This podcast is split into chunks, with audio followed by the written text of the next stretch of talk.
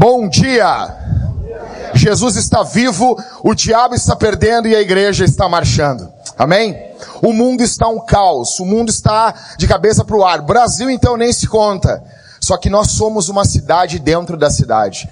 Nessa madrugada ocorreram seis homicídios na cidade de Porto Alegre, alguns homicídios cruéis. Em três horas ocorreram seis, seis mortes na nossa cidade. Isso é algo muito sério. O que as pessoas fazem num momento como esse? A polícia não tem pistas, não se sabe, o estatuto de desarmamento não funcionou. A boa notícia aqui é Jesus, ele está reinando sobre o caos dos homens. Ele não está limitado ao momento que a cidade em si está vivendo, porque nós temos uma outra cidade. E a nossa cidade, a cidade de Deus, precisa influenciar a cidade dos homens. Eu quero dizer uma coisa para você aqui essa manhã. Você está no lugar certo.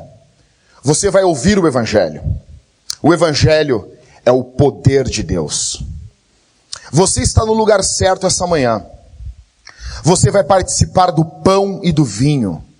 Elementos simples nesse mundo, mas que trazem consigo um, um significado profundo que é a carne e o sangue de Jesus. E Jesus está presente espiritualmente nos elementos. Nós seremos fortalecidos quando comermos o pão e bebermos o vinho. Quando você molhar o, o, pão no vinho e você comer, Deus estará fortalecendo a sua vida. Ao ouvir o Evangelho, Deus fortalece você. Eu quero dizer uma coisa para você aqui. Pode faltar tudo nesse mundo. Pode faltar combustível, pode faltar água, mas a palavra de Deus aqui no púlpito dessa igreja não vai faltar. E a Bíblia diz que nem só de pão viverá o homem, mas de toda a palavra que sai da boca de Deus. Os nossos olhos têm a tendência a pensar assim: o que, que eu preciso num momento como esse? Você precisa de Bíblia. Você precisa do Evangelho, você precisa do poder do Espírito Santo, tá bom? Bom, gente, nós estamos numa série uh, de Neemias. É a segunda semana. Eu estou empolgadíssimo com essa série. Eu estou cada dia mais apaixonado por Neemias. Neemias é um cara fenomenal, como diz Hernandes Dias Lopes. Ele é um cara demais. E lendo, estudando o livro de Neemias, eu me lembro do começo da Vintage, em 2013. Eu me lembro quando a gente começou. Eu me lembro, eu tenho, eu tenho até hoje, eu tenho que mandar para vocês ainda, eu tenho que printar e mandar para vocês. Eu tenho até hoje o, o como que ia ser o nome da igreja. E eu não queria um nome, um nome muito igrejeiro. Jesus Cristo é o Senhor. Eu tinha um irmão que congregava com a gente, ele, não, o nome da igreja tem que ser João 8:32, porque daí a pessoa vai ficar, o que quer dizer João 8:32? Aí ela vai ler a Bíblia, ah, e vai se converter. Eu, não, essas conversões eu não, não quero. Essas conversões eu não quero. E daí ficava lá, e eu pensei, não, seguinte, meu, o nome da igreja vai ser 180 graus. E daí eu tava 180 graus, 100...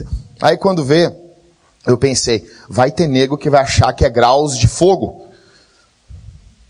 Tipo, Cassiane, 500 graus de puro fogo, santo poder. Para fazer a enfermidade desaparecer, para fazer o inimigo fugir de você. Entendeu? Uma rima muito complexa. Então, eu porque, não, eles vão pensar que é 180 graus de fogo. Eles dizem, não, não pode. Não, não pode, não pode, não pode, não pode. Eles vão achar que é, não, não pode. Então, Aí eu estava lendo um livro do Driscoll, que é Igreja Vintage. Aí eu, tá aí. Aí eu fui no, no, no, Google, no irmão Google, e eu botei lá, Vintage 180. E é Vintage 180 colado. Não é separado. Vai separar tua avó. E, e eu olhei, e não tinha nenhum, sabe que se botar um nome no Google e não, não tem, não tem, não tem, não tinha, não tinha. E eu, tá aí, negão. É nós na fita, baiano. Então eu ficava planejando assim. Aí falei com o Rodrigo e nós ficamos planejando como é que ia ser o logo da igreja. Daí o Rodrigo, não, que tem que ter uma voltinha, e tem que ter não sei o quê. Eu, cara, tem umas artes, eu tenho, Rodrigo, até hoje. As artes que o Rodrigo me mandava. Cara, nós tínhamos placa de trânsito, nós tínhamos vários negócios, Rodrigo. Tá tudo salvo lá. Na pastinha lá, vintage. Ficava planejando, e ficava orando. Eu me lembro disso, de ficar orando, dizendo, Deus, o que o Senhor quer de nós? Como que a gente vai fazer isso? E tem gente que fica preocupada, né? Não, vocês ficam botando nomes na igreja? Não faça isso. Porque denominação é algo errado. Cara, todo mundo ama denominar coisas. Você ama denominar. Filho nem nasceu, já tem nome para ele. Já tem briga pelo nome. Né? O Rodrigo queria botar o nome de Luther de Jake.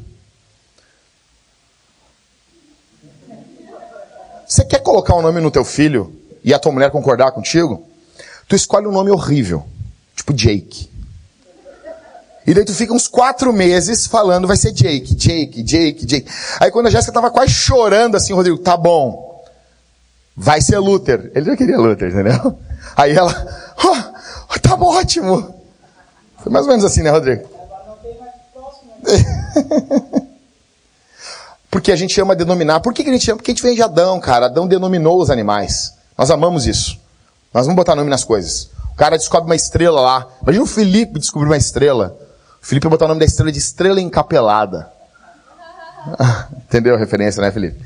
Né? Entendeu? Então assim, nós amamos. O cara tem um monte de dinossauro, tudo com os nomes diferentes. É tudo mesmo. As pessoas pensam que um. Ah, não, porque tem um dinossauro tal. É tudo mesmo dinossauro. Só que os caras descobrem e botam seu nome no negócio. Porque nós amamos isso. Porque isso é bom. Botar nome nas coisas é bom.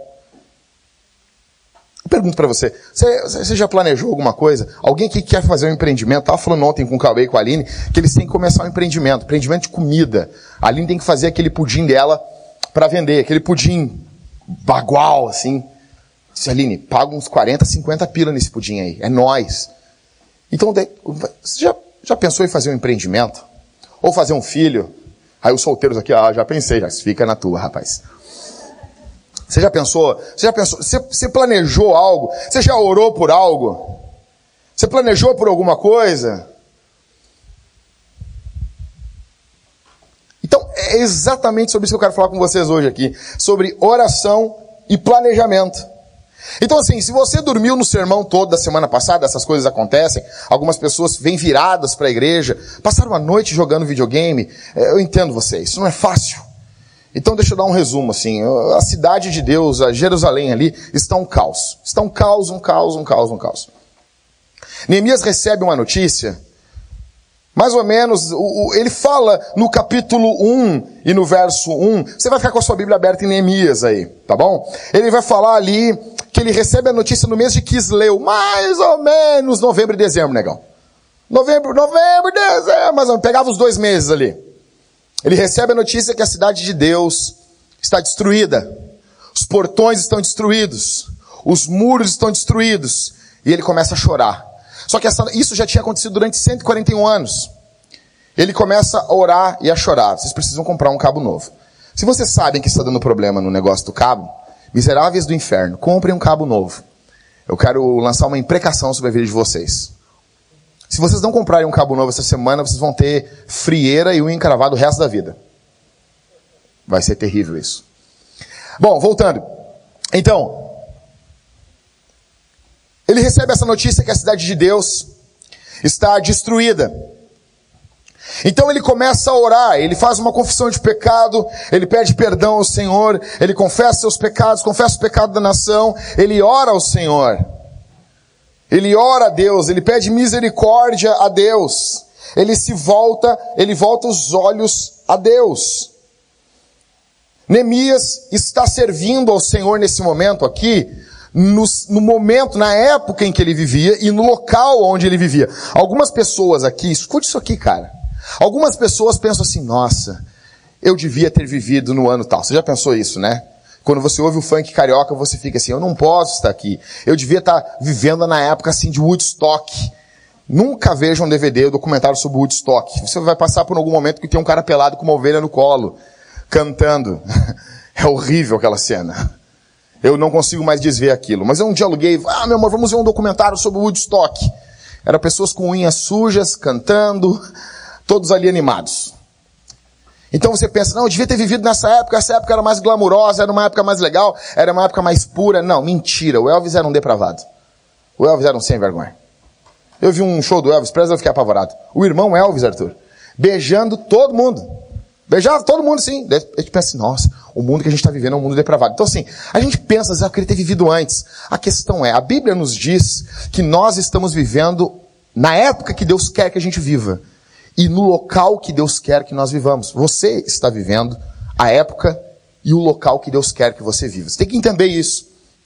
Você pensa assim, ah, que época caótica, não tem gasolina, Mad Max, estamos vivendo uma época terrível. Deus colocou você nessa época, nessa cidade aqui, por um propósito. Deus tem um propósito com você. Na época e no momento que nós estamos vivendo. Neemias estava servindo ao Senhor na época que ele vivia. Atos 17 diz que Deus determina quando e onde nós vamos viver. Você já planejou algo? Você já orou por algo? Então eu quero ler com vocês, a gente vai ler do último versículo do capítulo 1, ou seja, o verso 11. E a gente vai ler até o verso 8 do capítulo 2. Nós vamos dar uma beliscadinha no, no verso 11 da semana passada, tá bom? Então, abra a sua Bíblia, fique com ela em Neemias, já venha com ela marcada para o culto, porque nós vamos ficar nisso aqui durante 22 semanas, tá bom? Verso 11 do capítulo 1.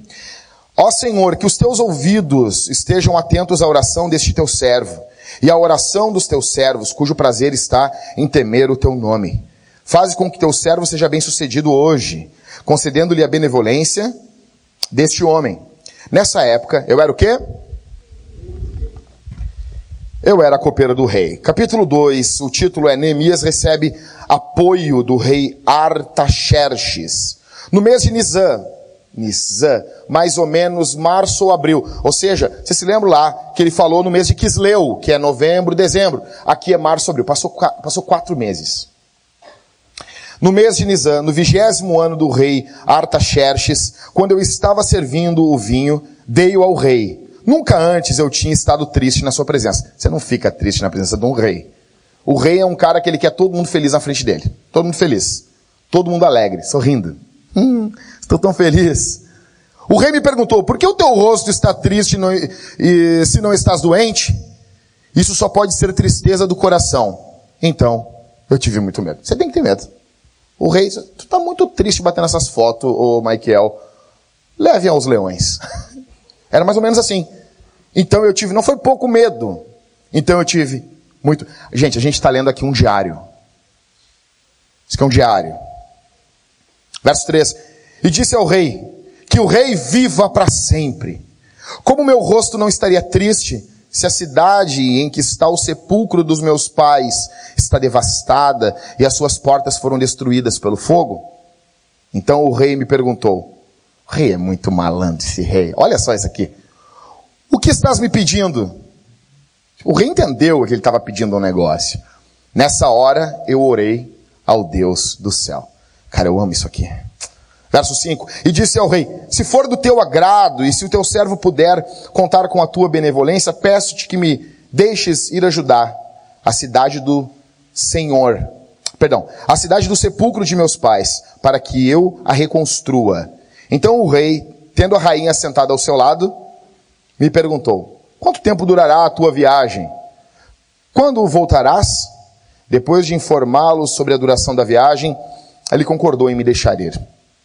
Eu também disse ao rei: Ó, oh, se for do teu agrado, que se providencie cartas para os governadores do território a oeste do Eufrates, para que me deixem passar e assim eu possa chegar a ajudar.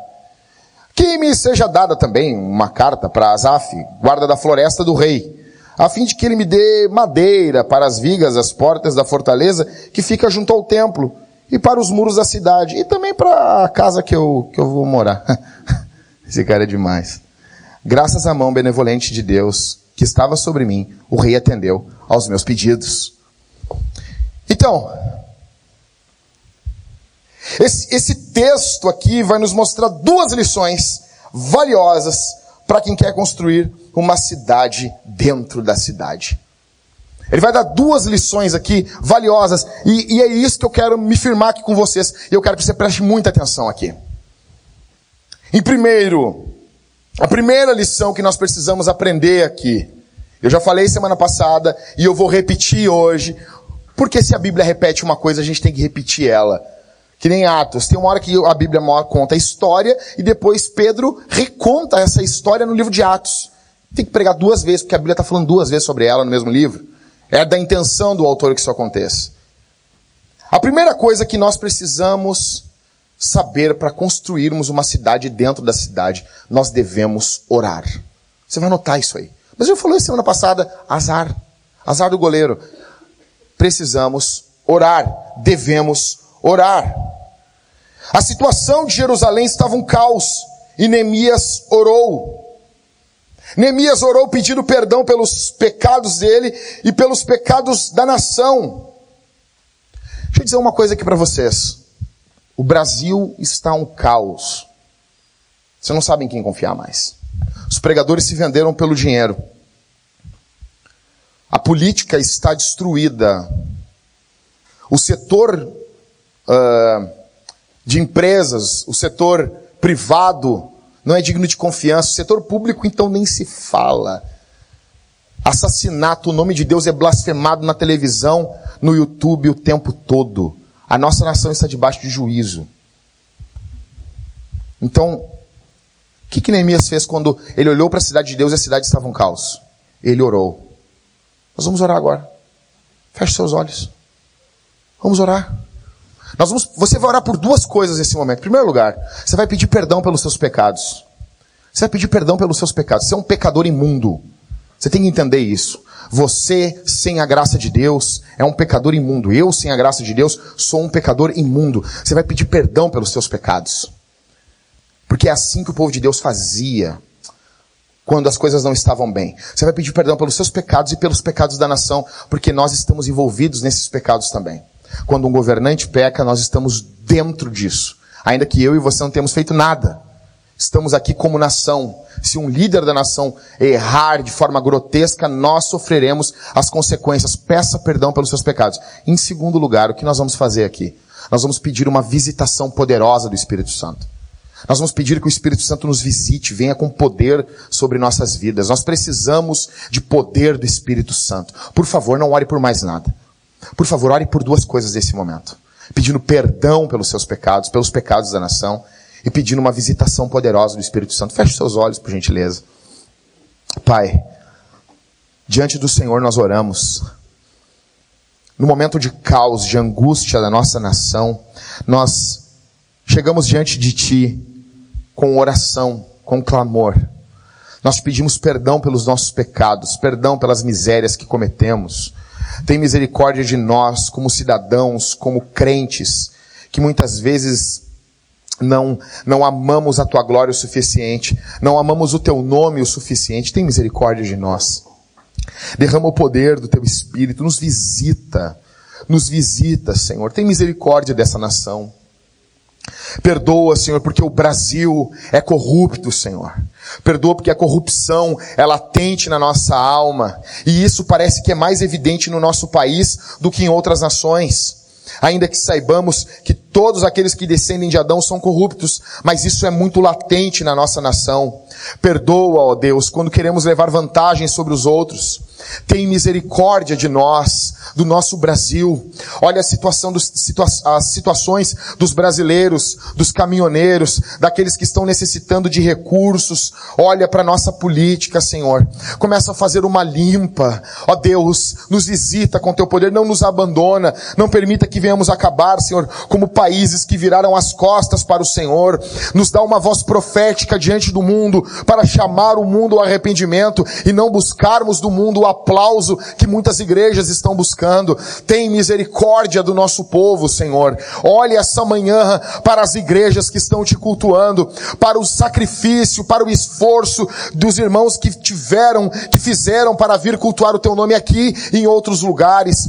Nos visita com teu poder, nos visita com tua presença, dá-nos mais a tua autoridade, dá-nos mais alegria no nome do Senhor do que nas coisas. Ó Deus, assim como Neemias orou, nós oramos ao Senhor.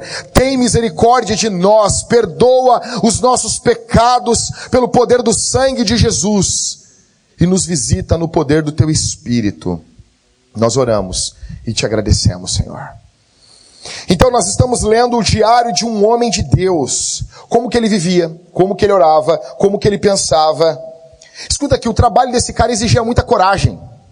Ele é copeiro, às vezes pensa, ah, copeiro é só de boas ali. Cara, escuta isso aqui. Sabe o que o copeiro fazia? O copeiro, uma, uma principal coisa que ele tinha que fazer. Quando ele, o vinho, é, é, ele era um escravo com regalia. Ele tinha, tipo, ele estava do lado do rei. Só que ele era copeiro. Ou seja, assim, Léo, todo mundo quer matar o rei. Todo mundo quer matar o rei. Todo mundo quer matar o rei. Então, o que, que ele fazia? Tudo que o rei ia comer, tudo que o rei ia beber, primeiro ele comia e bebia. E daí o rei ficava olhando ele, não morreu, pode me dar. Você imagina isso? Todo dia. vai dar um vinho pro rei. Imagina isso, ô Maico. Imagina isso. Toda hora. Todo dia antes de sair de casa, ele dava um beijo, Neemias dava um beijo na mulher dele, dizia assim, ó, oh, não sei se volta. Imagina isso.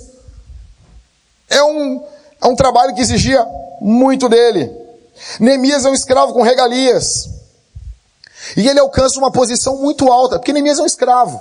E aqui já de começo, eu quero dar duas lições aqui, dentro desse primeiro ponto, como que você pode subir numa posição de destaque. Sim, é isso que eu vou falar mesmo, é isso mesmo. Não, não fala isso, Jackson. Nós, nós somos gusanos. Não sabe o que é gusano? Pesquisa na revista atualizada lá. Não, Jackson, não, não, eu não quero isso.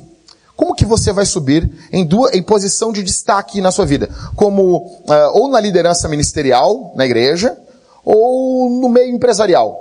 Como que você sobe? Como que você uh, chega? Uh, existem duas formas. A primeira forma, a primeira forma de você ser um líder é quando Deus levanta você. Primeira forma, Deus levanta você. As pessoas passam a seguir você. Elas naturalmente confiam em você. É natural. Onde você vai, as pessoas vão seguir você. Se você for para o deserto, as pessoas vão seguir você. Porque Deus levantou você. Tá entendendo?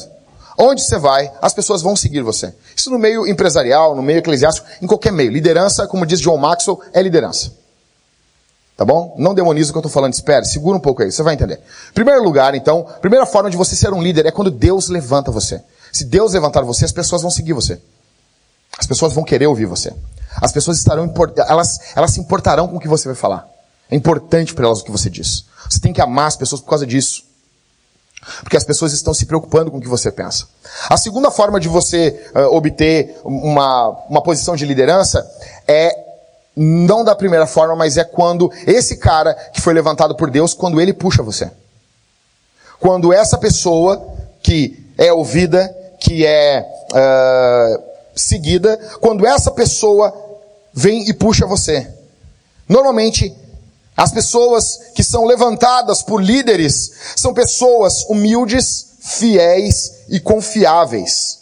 Elas são líderes que servem ao lado dos líderes. Você presta atenção aqui, isso aqui é muito importante. Elas se juntam ao líder e ao andar junto do líder que foi levantado por Deus, elas sobem junto com o líder. Elas vão se. As coisas ruins que acontecer com o líder vai acontecer com elas. E as coisas boas que acontecer com o líder vai respingar nelas também. Isso em qualquer lugar do mundo. Normalmente, essas pessoas que são puxadas pelo líder para trabalhar ao lado do líder são pessoas com um caráter excepcional. Escute isso aqui. São pessoas que têm um caráter, uma fidelidade excepcional. Neemias é o segundo tipo de líder. Neemias não é o primeiro tipo de líder. Neemias nunca vai ser rei. Neemias nunca vai ser o frontman. Neemias nunca vai ser o cara da frente. Neemias é um copeiro. Ele, ele foi puxado pelo rei. O Artaxerxes puxa ele. Neemias é esse cara, ele nunca vai ser rei, mas sendo humilde, confiante, comprometido, ele serve o rei. Igual a José, que nunca se tornou faraó, mas por ser comprometido, por ser humilde, serviu o faraó.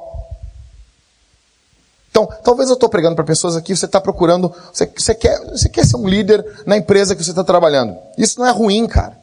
Isso não é ruim. Você pensa, ah, eu nunca vou ser o, o chefe da empresa. Talvez não. Talvez você nunca seja dono da empresa, mas você pode ser alguém que pode ser o braço direito do cara. Neemias é esse cara. E aqui, ele aparece orando. Verso 11, ele aparece orando. Ele está orando a Deus. Ele está pedindo que Deus guie ele. Eu pergunto para você aqui essa manhã: você está orando ao Senhor? Você orou, você orou essa semana?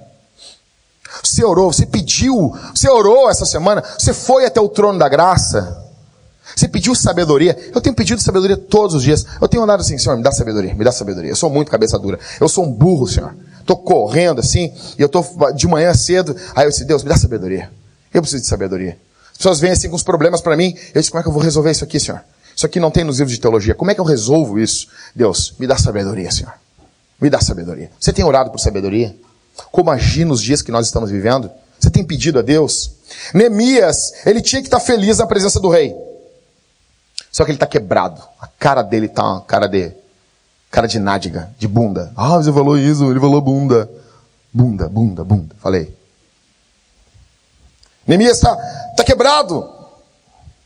Ele está quebrado ao saber que o povo de Deus e a cidade de Deus está destruído. Ele está com o semblante caído. Ele tinha que estar tá feliz, Christopher, entendeu? Ele não tomou café antes. Ele não tomou nada com cafeína, não tomou um Red Bull, ele não está alegre, ele não está sorridente. Ele está. Ah... Que foi, né, meu? Pastores entendem muito bem que é isso. A igreja não tá, cara. O cara chega em casa, a minha esposa está lendo um livro sobre esposa de plantador de igreja. E no livro que ela está lendo tem uma hora que a escritora diz assim: às vezes você perguntar uma coisa mínima sobre a igreja para seu marido, começa uma guerra nuclear dentro de casa, ele explode. E ela disse: meu Deus, é igual o Jackson. Às vezes eu estou bem, cara. Às vezes eu não quero pensar na igreja. Às vezes eu estou parado sim. E daí a Thalita fala: e o fulano? Não foi no culto hoje? Meu, Satanás desce lá em casa assim. Pastores sabem o que é isso. Você sabe o que é isso? Você fica angustiado quando no momento que você não deveria. Eu me sinto assim às vezes quando a igreja não vai bem, cara.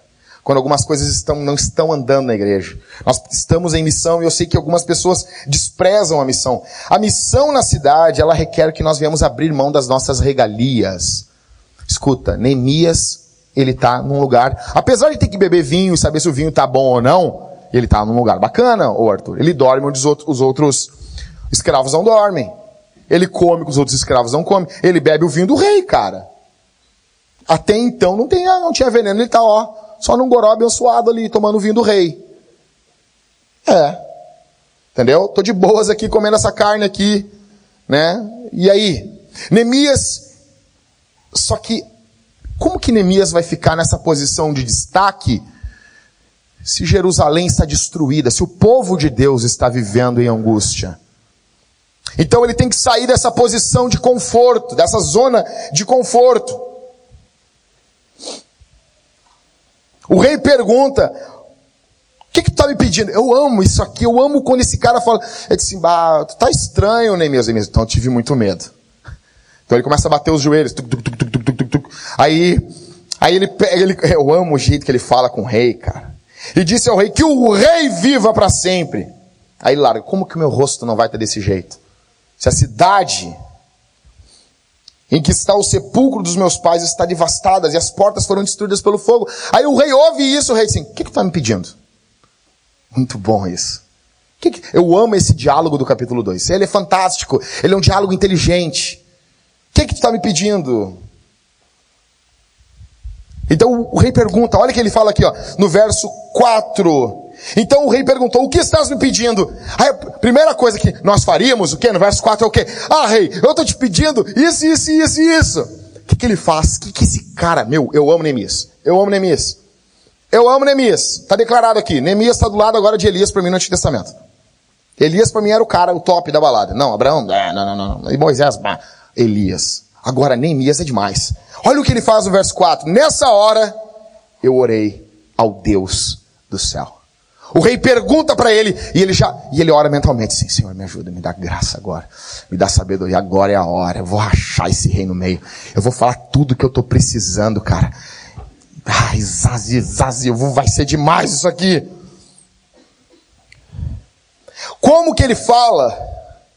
Quando a crise vem, quando a oportunidade pinga, fica quicando na frente dele, a primeira coisa é chutar e bater. Eu estava vendo ontem uma entrevista com o Neymar, quando ele foi bater aquele pênalti na final do, das Olimpíadas. O Brasil nunca tinha, não tinha título de Olimpíadas. Aí o cara defendeu, o goleiro, era o, cadê o, o, o Pedro? Eu estava falando com ele ontem, foi o Everton, defendeu o pênalti. O, a seleção brasileira, porque sabia que era o Neymar que ia bater o pênalti, já começou a comemorar.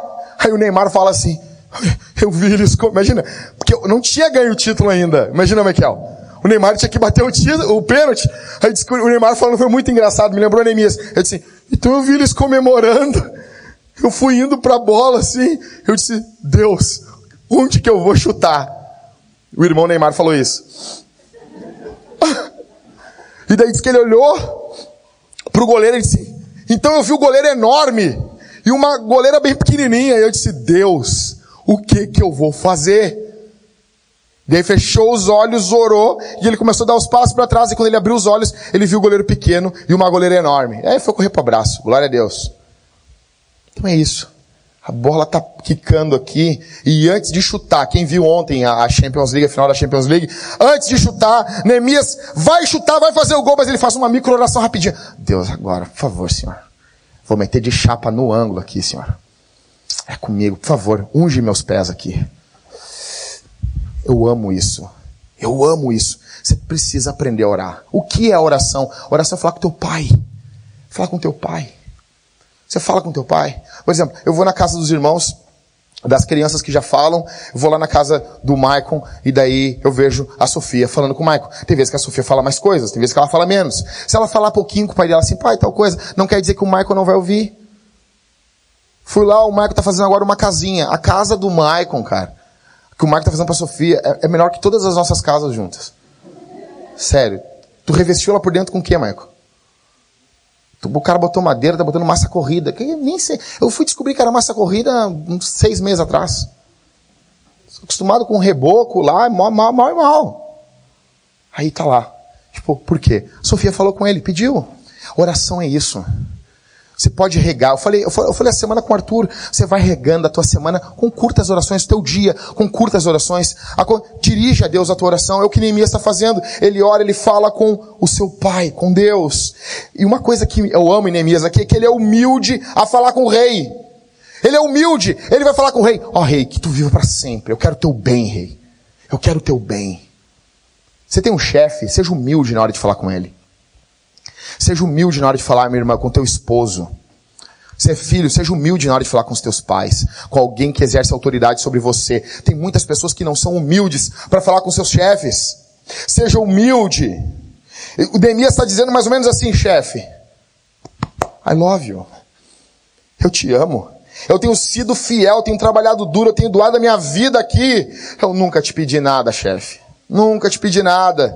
Eu não fico lendo a Bíblia no trabalho, chefe. Eu tenho pavor de crente que lê Bíblia no trabalho. Tu não é pago para ler Bíblia. A única pessoa que paga para ler Bíblia é pastor. Que te fica brabo porque ele não lê a Bíblia no trabalho. Tem pastor, eu não entendo isso. Chega os pastores para mim, estou lendo pouco a Bíblia. Tu é pago para ler a Bíblia. Tu é pago, tu tem que ler mais do que todo mundo. Daí eu vejo pessoas que não são pagas para ler a Bíblia, elas querem ler a Bíblia no trabalho. Não entendo isso. Você não é pago para ler Bíblia. Neemias está dizendo assim, ó chefe, eu não fico lendo a Bíblia no trabalho, chefe. Eu não, eu não deixo a tampa da privada levantada, eu abaixo ela. Eu sou um bom funcionário, cara. Eu dou descarga quando vou no banheiro. Eu não tumultuo, eu chego no horário. Não bota testado, frio. Por favor. Eu estou fazendo um bom trabalho. Ele é amado, Neemias é amado pelo rei ímpio porque ele faz um bom trabalho. Quero dizer uma coisa para você. Se você fizer um bom trabalho, eles vão conhecer Jesus. Vai abrir oportunidade para você falar do Evangelho. Você para de ficar pregando no meio do trabalho. Você tem que trabalhar, trabalha, pomba! Aí fica lá, Jesus, não sei o que, boca cheia de Jesus, vagabundão, sujo, fedido, a roupa toda esgruvinhada. Antes de falar de Jesus, teu trabalho, passa a tua camisa antes de trabalhar. Vai com ela bem passada. Só sabe passar? Fala com o Daniel, com o Arthur. Essa gente, essa gente militar passa a roupa desde criança. É, faz os frios lá, né? Bota a vela na bota. Esses negócios assim. Já botou vela na bota, Daniel? Botou a vela na bota. O que que falou na bota? Ah, tu não sabe o que, que é isso, rapaz. Claro que o Arthur começou agora. A mãe dele fazia isso para ele, né? Você precisa ser um bom funcionário. Não adianta ter uma camisa de Jesus não adianta você o tempo todo estar falando de igreja no trabalho de Jesus e você não ser um bom funcionário. Nota uma coisa aqui comigo, em Esdras, Esdras e Neemias é um, é, um, é um livro só na Bíblia judaica. Esdras, a construção, a reconstrução do templo e da cidade foi proibido. E aqui Neemias está pedindo o quê? Isso aqui é muito brutal. Você não entendeu isso aqui?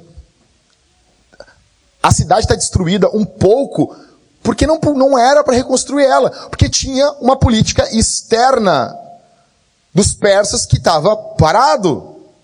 Não podia reconstruir. Aí Neemias chega ali pedindo que o Artaxerxes mude sua política externa. É mais ou menos assim. Vocês vão pegar, vou pegar aqui o Rafael. O Rafael, ele trabalha numa empresa de limpeza. O Rafael tá limpando o Palácio da Alvorada. Aí tá lá o Temer levantando, ele e a Marcela. O Temer de roupão, assim. Eu ganhei um roupão essa semana da minha mulher. Eu só ando com roupão agora. Nunca mais vou tomar banho na minha vida. É demais aquilo. Eu peço isso há 13 anos, a minha mãe me deu agora. Nossa, tô demais. Viu? Persevere em oração. E daí tá lá o Rafael, o Rafael tá limpando lá, tá o Temer, vampirão lá, e o Rafael tá limpando e ele chega assim, ô, oh, tudo bom, seu Temer? Tudo bom, né? Daí assim, seu Temer, eu, eu, daí assim, pô, Rafael, você tá meio triste aí, cara. O que que aconteceu? Daí o Rafael, assim, com a roupinha da limpeza, nesse momento orei, ao Deus do céu. Ah, Temer, eu vou te pedir um negócio. Teria como tu mudar a tua política externa com Israel? É que a gente lê isso aqui, tu tá lendo isso aqui, tu pensa assim, ah, Neemias está pedindo uma coisa. Não, negão. Neemias está pedindo que o rei mude sua política externa contra o país. Aí tá lá, aí o presidente, tá bom, Rafael, beleza, quer mais alguma coisa? Ah, eu queria também um avião da FAB para me levar, gasolina. Queria dinheiro para comprar uma casa lá, eu vou começar uma casa e vou arrumar a cidade. Tem como? Beleza. Ô, ô Marcela, liga aí pra minha secretária e manda chamar a Globo Bandeirantes. Aí ele chega diante da Globo da Bandeirantes e em cadeia nacional ele diz assim, cidadãos brasileiros, eu vou mudar a minha política externa, porque um cara que estava limpando aqui pediu. Vou mudar minha política externa com a cidade, porque ele pediu. É isso que Neemias está fazendo, cara. Tem noção disso aqui, cara? Ele tá, o rei está mudando a política externa porque um copeiro pediu para ele. O que Neemias está pedindo é um pedido incrível. É uma coisa gigantesca. Ele apresenta, e o legal é o seguinte, ele ora, pá, pá, pá, e daí quando Neemias, quando o rei pergunta, tá, mas o que tu quer fazer? Ele tem um plano. Ele tem um plano. Ele tem um projeto. Ele apresenta seu plano depois de quatro meses de oração. E aqui que eu chego, quero dizer, oração e planejamento andam juntos. Muitas pessoas são muito assim, espirituais, assim, nossa, varão, ah, nós vamos orar, o fogo vai cair. Tá, beleza, depois nós vamos fazer o quê? Não, Deus, Deus vai dirigir. Tá, daí oramos, tá, o que, que Deus dirigiu? Ainda não sei. Um conhecido meu estava falando com um cara e o cara, ô oh, varão, é nós varão, é o fogo do reteté e não sei o que. Daí vem vindo o ônibus, ele falou, varão, um abraço. Ele, peraí meu, tu não me deu o teu telefone. Hora que Deus te revela, falou. Assim, não é brincadeira isso. Hora que Deus te revela meu telefone. Tem gente que tem muita oração e não tem planejamento. A oração deve levar você para um plano. Quer dizer um negócio aqui, ó. Aqui, bagual, aqui, bagual. Homem que é homem tem plano. Isso aqui é mais pros machos. Eu falo isso na cavalo branco. Tu é homem? Eu sou. Tu é homem? Quer casar? Quer estar do teu lado uma prenda? Uma changa do teu lado? Tem que ter um plano, cara. Olha aqui Neemias comigo. Olha isso aqui, que brutal isso aqui. Volta no verso 11 comigo. Ó Senhor, que os teus ouvidos estejam atentos ao quê? a oração deste teu servo e a oração dos teus servos cujo prazer está em temer o teu nome. Olha para mim aqui, olha para mim, segura a leitura aí.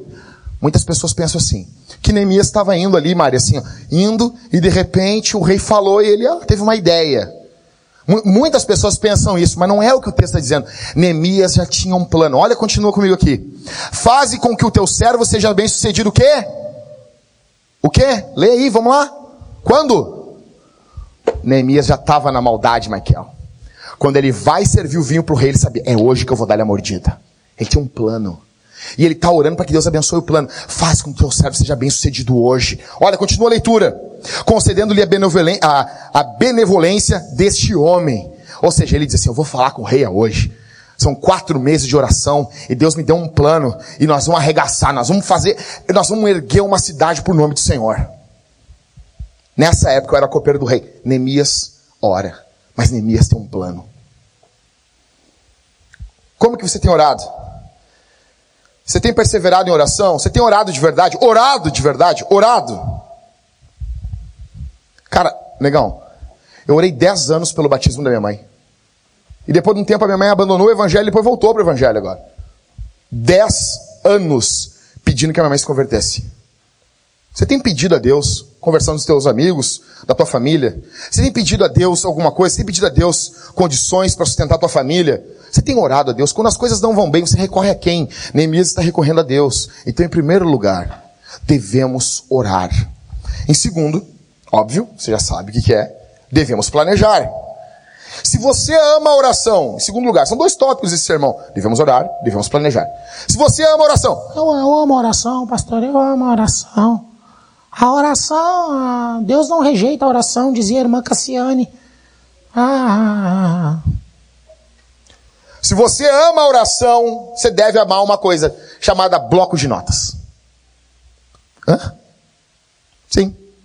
Você deve amar. Quem ama a oração no século 21 ama smartphone. Hã? Quem ama a oração ama tablet. Quem ama a oração ama planilha de Excel. Ama. Você ama isso. Você tem que amar isso. Quem ama oração precisa amar calendário, amar planilha, amar calculadora, amar isso. Você tem que amar coisas que facilitam você escrever, montar um plano.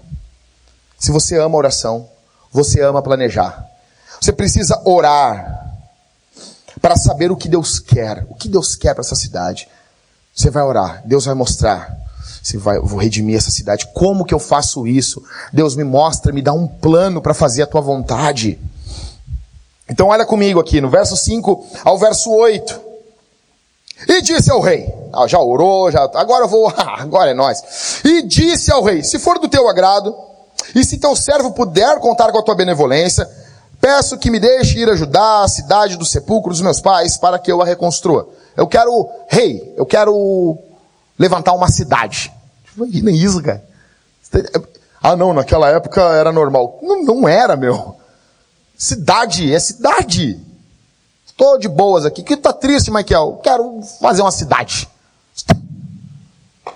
Então ele pede aqui, do verso 5 ao verso 8. Primeiro, ele vai pedir suporte do governo. Segundo, ele vai pedir uma carta para. É porque para chegar em Jerusalém tinha que passar por alguns territórios meio tenebrosos. Então ele vai pedir assim: ó, ó rei, escreve uma carta para mim aí de boas aí. Que eu preciso passar por uns territórios meio, meio tenebrosos. Também, quando o rei terminou a carta, só faz mais uma aí, faz favor. Por que tu quer? Ó rei, tu tem uma floresta. Porque, não, tu imagina isso, Suzana. O rei tem uma floresta. O cara tem uma floresta, Michael. Eu queria a madeira da tua floresta particular. Você rei é muito louco, tu tem floresta. E daí ele pede uma carta, então, para falar com Azaf, que é o que coordenava a floresta do rei. E ele pede dessa floresta madeira para fazer a igreja e para fazer uma casa para mim. Você está entendendo isso aqui, meu? Ele vai falando assim, tipo, ele fala assim, ó oh, rei, ah, preciso disso, disso, disso, tá bom. Ele, ah, tem mais um negócio aqui também. Você está notando isso aqui? Cara, por que que eu amo esse cara? Porque Neemias, ele não fica se acadelando. Sabe que é se acadelando? O cara fica, o cara fica, não, nós vamos alugar um prédio, nós vamos fazer isso, não, vamos morrer aqui, não, eu quero ter uma igreja só nas casas, e não sei o que. Beleza, isso é muito bom. Isso é muito bom. Mas e se Deus der crescimento? Vai botar as pessoas onde, cara? Vai ficar segurando o crescimento? Ele não. Esse cara não tem medo de pedir ao Senhor coisas grandes. Ele não tem medo. O rei atende o pedido dele, verso 8, olha comigo aí. Que me seja dada também uma carta para Zaf, guarda da floresta, blá, blá, blá, e para os muros da cidade, graças à mão, lá no final do versículo, graças à mão benevolente de Deus que estava sobre mim, o rei atendeu os meus pedidos. Cara, esse cara faz pedidos, ele é fantástico, ele é muito inteligente, mas ele tributa isso ao Senhor. Ele tributa tudo isso ao Senhor. Neemias é demais, ele não tem medo de pedir, ele tem medo do que vai acontecer com ele. Muitos têm medo de pedir grandes coisas. Muitos aqui têm medo de, ah, eu não queria morar onde eu moro. Algumas pessoas passam por isso. Outras pessoas dizem assim, não, pai, eu queria muito que a nossa igreja pudesse ter um trabalho com necessitados. Sonho, meu sonho, é que a nossa igreja possa servir comida todos os dias, porque a fome não acontece só aos domingos e não acontece só no Natal. Nossa igreja precisa servir comida todos os dias, mas para isso nós precisamos de muitos recursos. Pessoas trabalhando full time com isso, dinheiro para manter isso. Nós precisamos de uma igreja maior para fazer isso. E tem muitas pessoas que têm medo de pedir, medo de ir ao Senhor e pedir as coisas. Deus, faz essa coisa de forma grande, para a glória do teu nome. Neemias não é esse cara. Neemias é demais. Ele cita que está com muito medo e que Deus fez um milagre. Os sonhos de Neemias para aquela cidade eram maiores do que qualquer judeu. Darren Patrick, no seu livro O Plantador de Igreja, O Homem, a Mensagem a Missão, ele diz: Ninguém vai sonhar um sonho maior para minha cidade do que eu. Ninguém. Neemias serviu a um rei não crente, de forma humilde. E agora Deus vai levantar ele como um líder na sua cidade. Gente, eu quero dizer uma coisa, eu oro, eu oro por vocês todos os dias, que vocês sonhem com posições de destaque nessa cidade. Não para a glória do teu nome, não para, ah, eu que eu vou ser isso. Eu oro para que você não se acabele. No meio pentecostal, me lembro, eu estava congregando numa igreja pentecostal e chegavam os jovenzinhos. Ah, a fulana vai fazer uh, uh, vestibular para um, uh, faculdade, não sei o quê. Tem que orar sem saber da vontade, se para saber se é a vontade de Deus. Ah, cara, eu tenho um nojo dessa frase. Se você pensa em não fazer um curso superior, aí que você tem que orar para saber se é a vontade de Deus. Porque Deus não quer que você seja burro. Deus quer que você estude, trabalhe, que você gaste seus dias e você tenha condições de pregar o evangelho e ter influência sobre o maior número de pessoas. Nós precisamos de mais advogados, de repórteres, nós precisamos de repórteres crentes, de narradores de futebol. Eu conheci um narrador de futebol aqui em Porto Alegre, que ele chegou assim, e aí varão, eu larguei agora a narração de futebol. Eu disse, imagina cara. Só que ele era muito novinho na fé, eu ia dizer assim, por que jumento? Por que animal? Por quê? O cara conheceu Jesus, ele tinha um microfone na mão, negão. Eu não estou falando que ele ia gritar em vez assim de, de gol, ah, glória a Deus! Ele não ia fazer isso, óbvio que não. Mas ele ia ter influência, cara. Ele tinha um microfone e um monte de gente. Ele trabalhava numa das maiores rádios do Rio Grande do Sul. E ele largou por Jesus. Parece que Jesus olhou quando ele largou a, a narração de futebol de Jesus, eu não acredito. Meu Deus. Tu não vai fazer isso, cara. Mas tu é muito burro.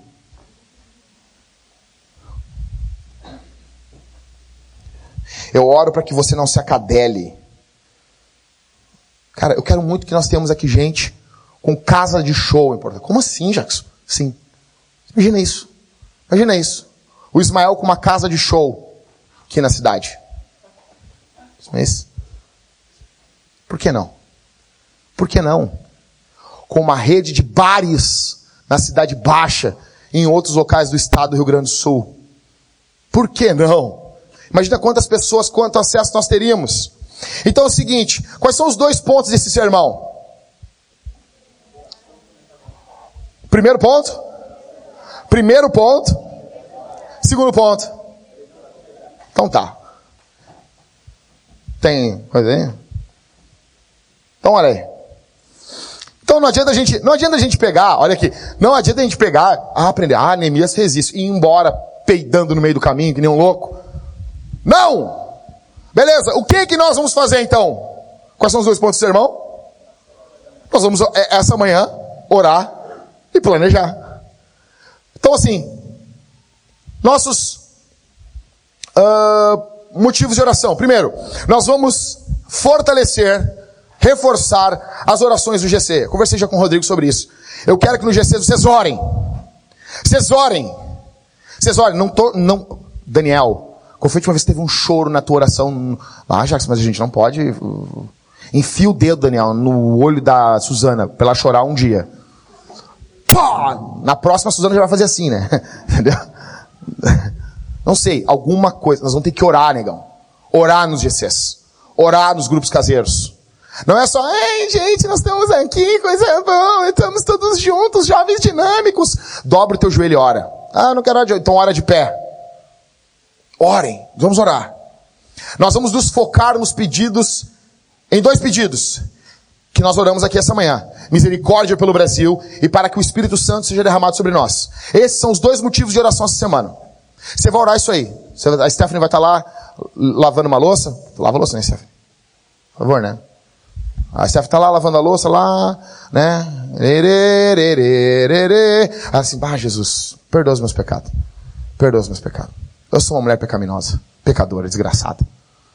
Ah, mas, mano, Senhor, enche do teu espírito, teu poder venha sobre nós. Vai estar tá orando. Foco nos irmãos do caderno de membros. Cara, tem lá a foto. Vocês levaram um caderno de membros com a foto do Felipe para casa. Isso serve para você lembrar que tem que orar pelo Felipe, porque imagina, orar pela Zanda melhor. Imagina a Zanda acorda, olha pro Felipe todos os dias. Que droga. Então assim, foco nos irmãos do caderno. Eu já falei com o Leonardo, já estou anunciando ali, Leonardo.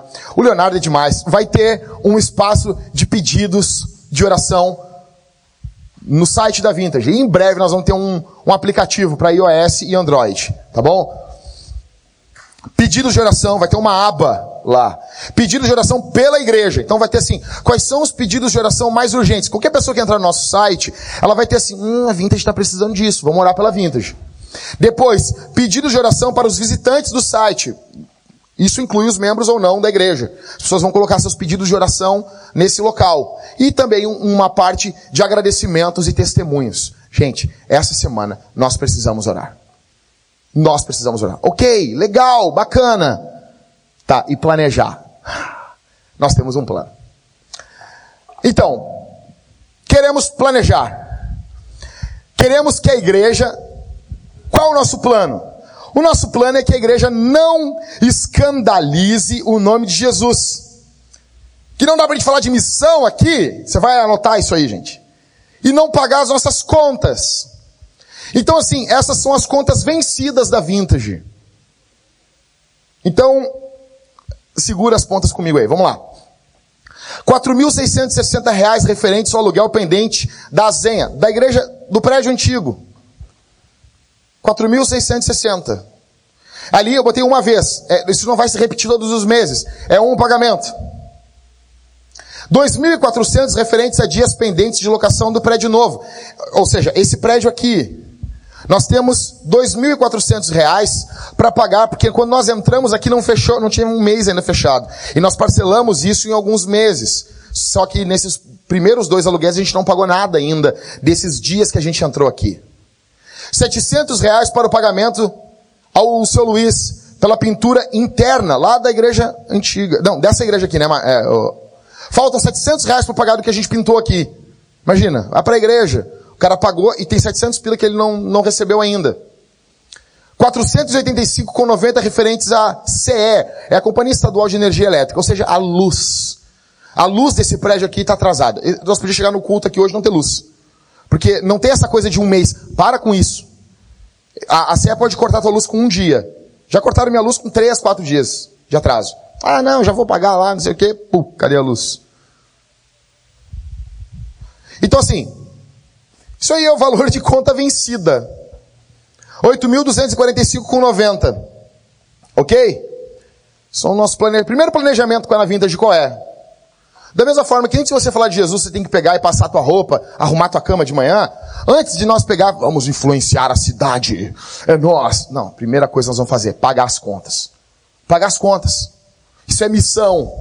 Se Jesus estiver, não, se Jesus estivesse aqui com os discípulos, sabe o que ele ia fazer, ô Léo? Sabe o que Jesus ia fazer aqui? Ele ia tirar uma oferta. Ele tinha um tesoureiro, cara. Ele ia tirar uma oferta. O uh, que, que ele fala para Pedro? Vai lá, tem uma dracma tem uma moeda dentro da boca de um peixe. Tira a moeda e paga o meu imposto e o teu. Jesus não ficava devendo conta para ninguém. Isso aqui que a igreja está devendo. Segundo plano. Que benção. Segundo plano. Satanás, eu te repreendo. Então, assim, nós queremos investir em nossos ministérios.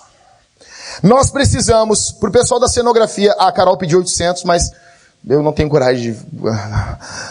Nós precisamos de 500 reais por mês no mínimo. No mínimo. Pro pessoal da cenografia. Como assim?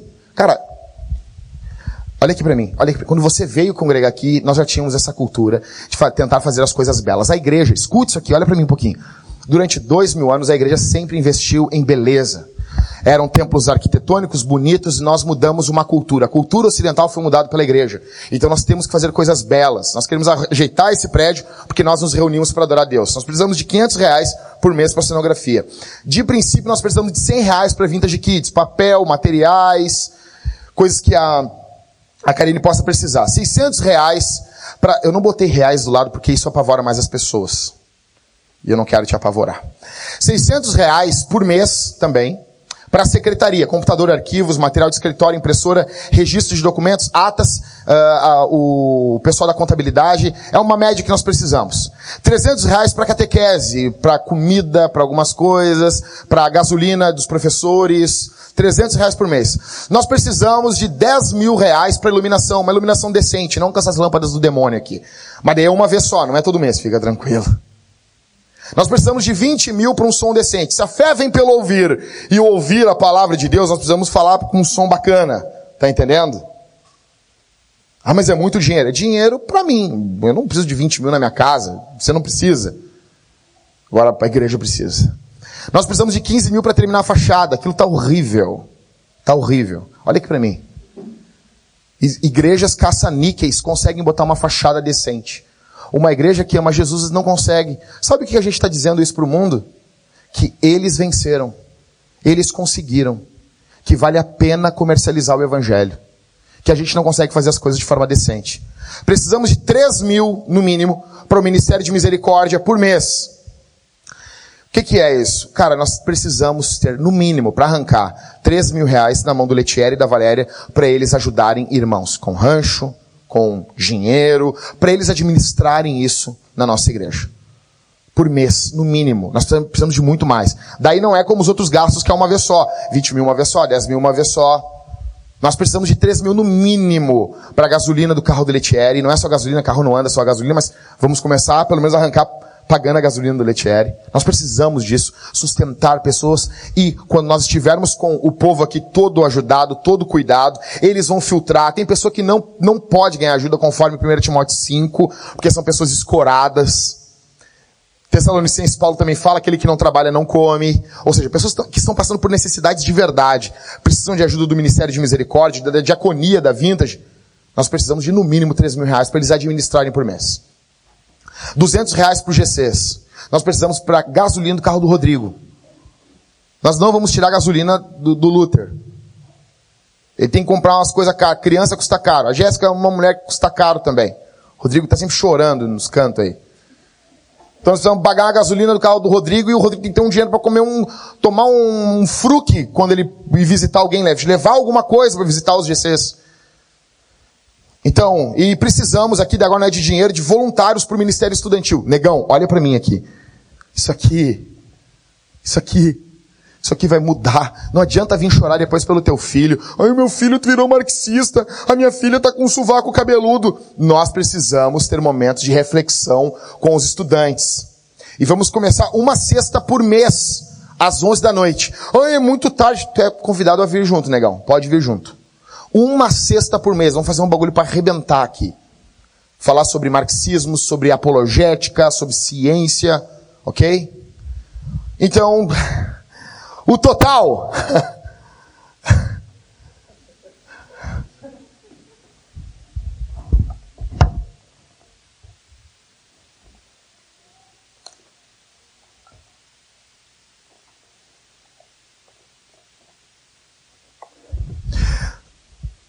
53 mil. 50...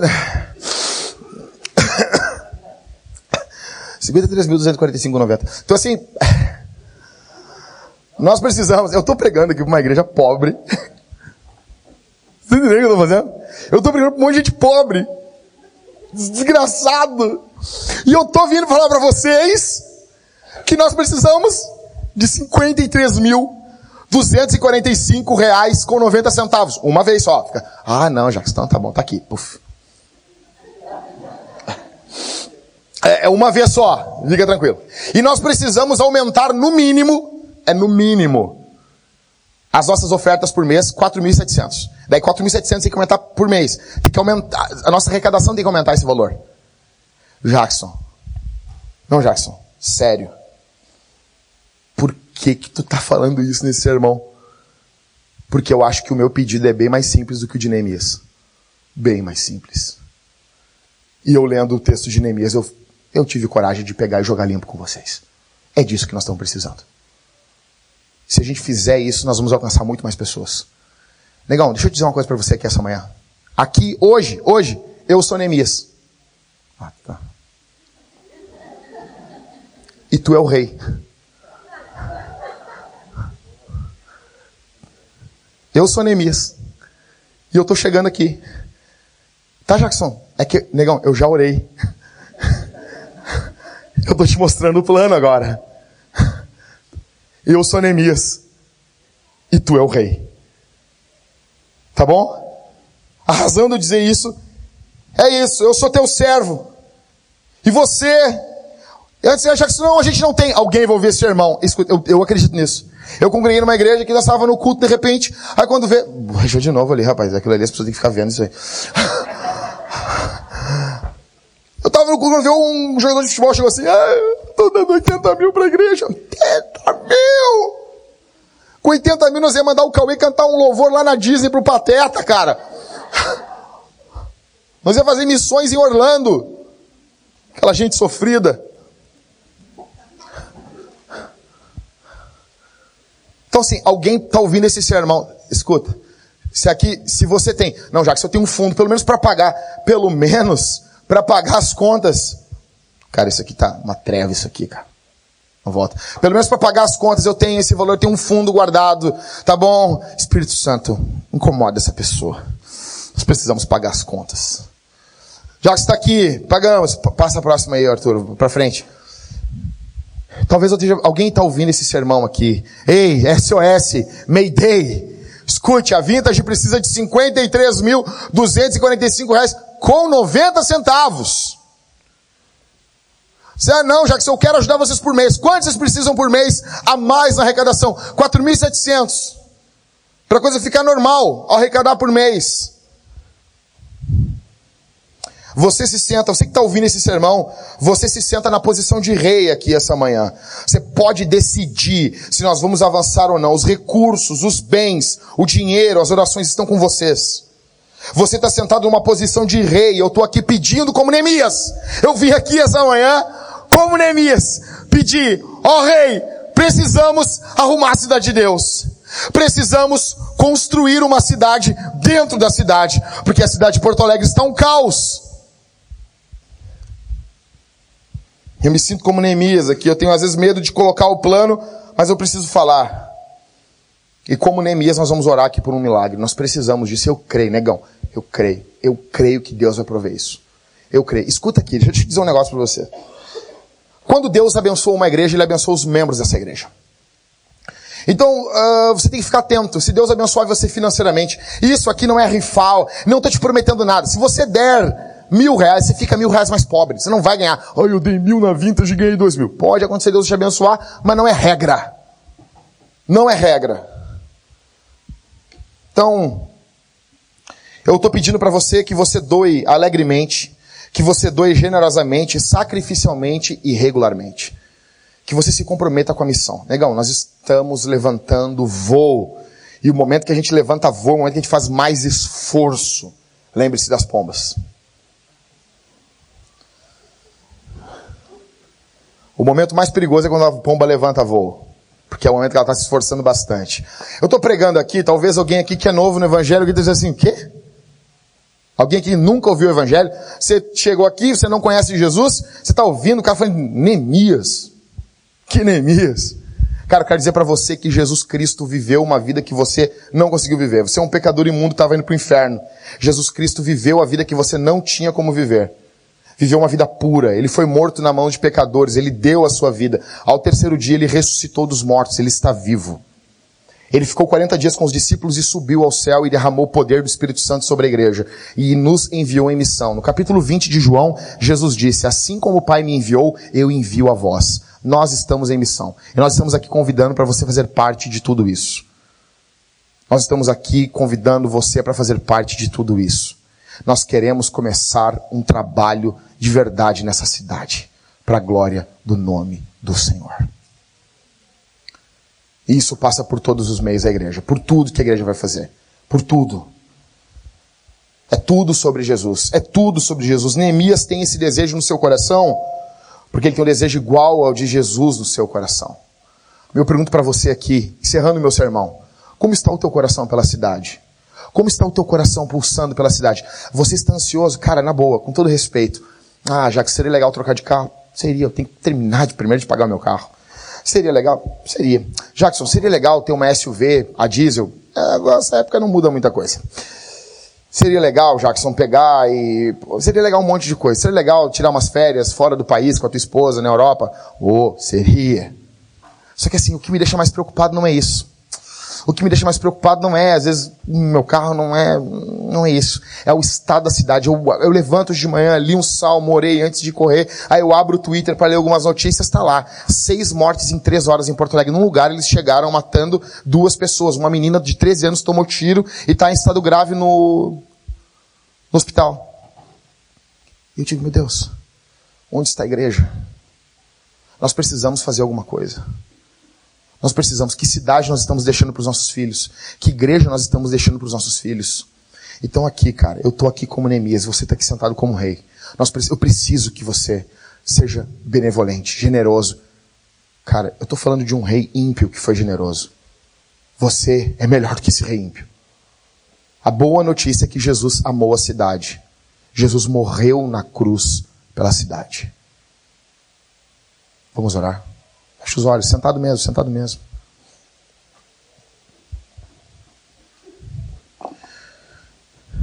Pai, obrigado pela tua graça.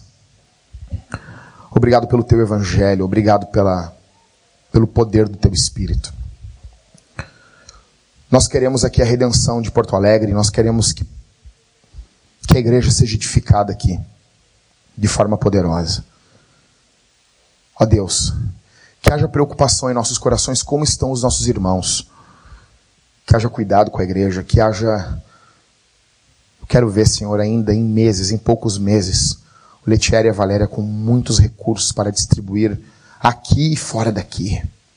Para isso, abre portas, Senhor. Abre portas aqui essa manhã.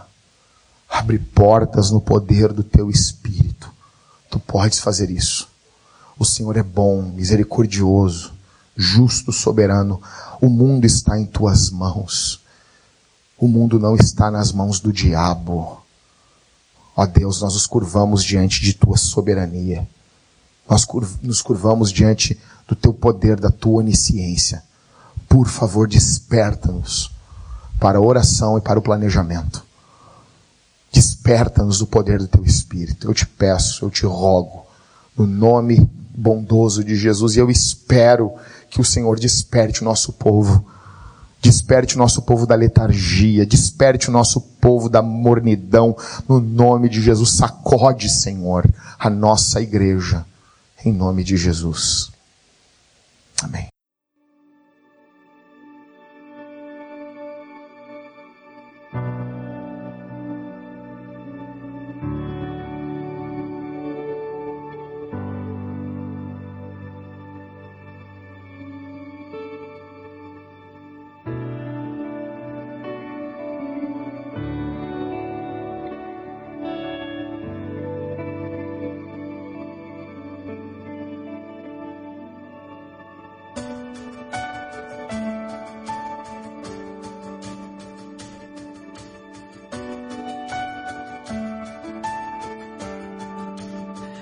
You're the God of this city. You're the King of these people. You're the Lord of this nation. You are. You're the light in this darkness. You're the hope to the hopeless. You're the peace to the restless.